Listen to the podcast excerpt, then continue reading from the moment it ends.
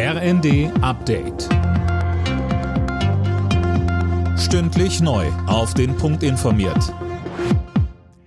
Ich bin Dirk Jostes. Guten Tag. Neue Woche, neuer Warnstreik. Übermorgen sind wieder Flugpassagiere betroffen. Die Gewerkschaft Verdi hat das Bodenpersonal der Lufthansa zu einem ganztägigen Streik aufgerufen.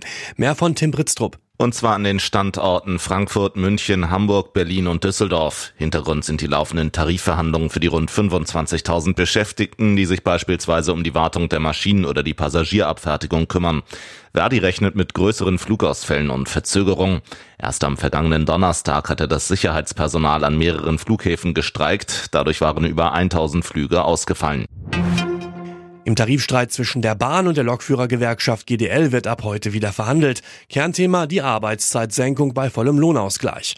Beide Seiten wollen bis Anfang März eine Lösung finden, solange sind Streiks ausgeschlossen. Auch heute wird in Deutschland wieder gegen Rechtsextremismus demonstriert. Unter anderem ist in Frankfurt am Main eine Demo angemeldet.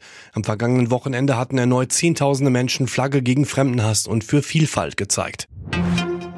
Nach rund zweieinhalb Jahren fällt heute im Prozess rund um den Streit zwischen Clanboss Arafat Abu Chaka und Rapper Bushido das Urteil. Anne Brauer, worum geht es denn in dem Fall?